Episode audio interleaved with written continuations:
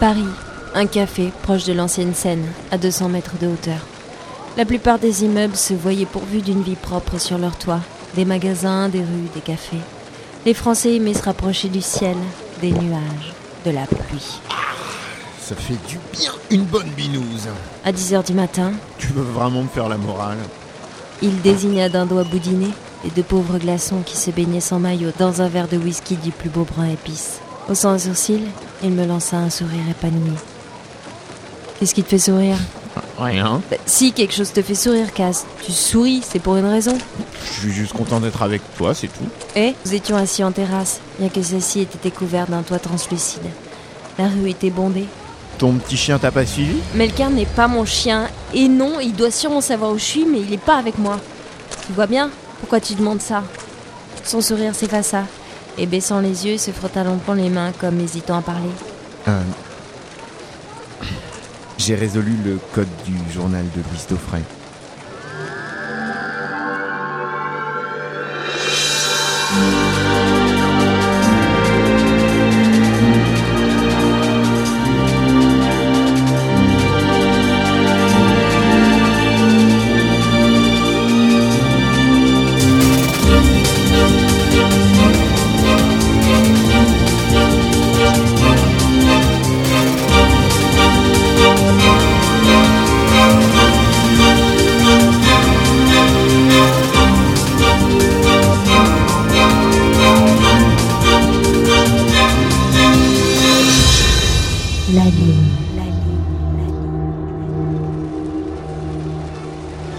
Louise Daufray avait été ces dix dernières années la belle et jeune actrice prometteuse, celle qui a tout et ne demande plus rien. C'est ce qu'on appelle avoir la chance insolente. Mais Dieu sait seul pourquoi ce bonheur ne lui suffisait pas. Derrière le vernis brillant d'une starification qui craquelle, sommeillait un mal-être assez assourdissant pour qu'elle ne veuille pas l'écouter. Louise Daufray s'était suicidée quelques heures après avoir reçu une communication des Éocnènes. La seule chose que nous avions pu retrouver chez elle, à part une Éocnène en fuite, mais ceci n'avait rien donné de bien intéressant, était un journal intime. Et dans ce journal, il y avait un code N81TE2LR, griffonné à la va-vite aux côtés du prénom Sébastien. Sébastien Tremen. N81. Tous les astronautes savent ça. C'est ce qu'il m'avait dit avant de se jeter sur moi pour tenter de me tuer.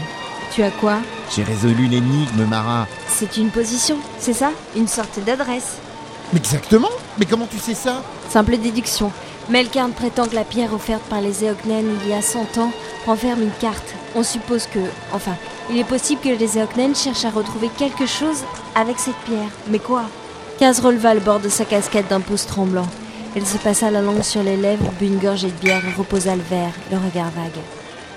Tu. Tu sais quoi Les télérés. Les télérés Bah oui, j'aurais dû y penser plus tôt. Tous les militaires connaissent ça. C'est devenu presque une légende. Pendant la guerre, aucun contact intelligible n'avait pu être mis en place avec les Éocnènes. Il a fallu attendre le commandant Borard et le professeur Malakian pour qu'enfin on puisse comprendre quelque chose à leur langue et qu'eux puissent communiquer avec nous. Contre les Éocnènes, nous n'avions pratiquement aucune chance à l'époque. Fallait à tout prix essayer d'établir un contact et de comprendre pourquoi la guerre s'était déclenchée. La collision des deux vaisseaux. Une stupide collision entre deux vaisseaux spatiaux.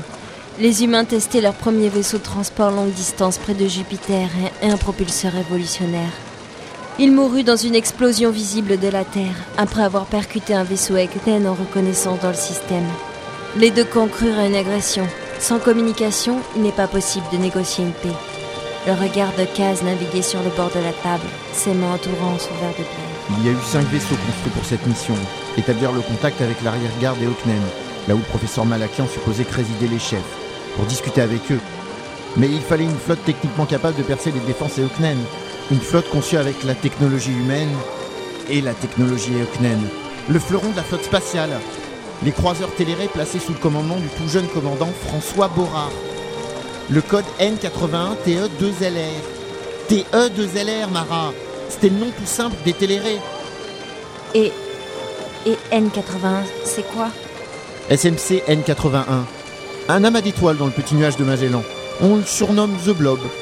Tous les astronomes savent ça. C'est une nébuleuse. Un amas d'étoiles massives qui perdent leur matière très rapidement et qui créent de puissants vents solaires et des ondes de choc.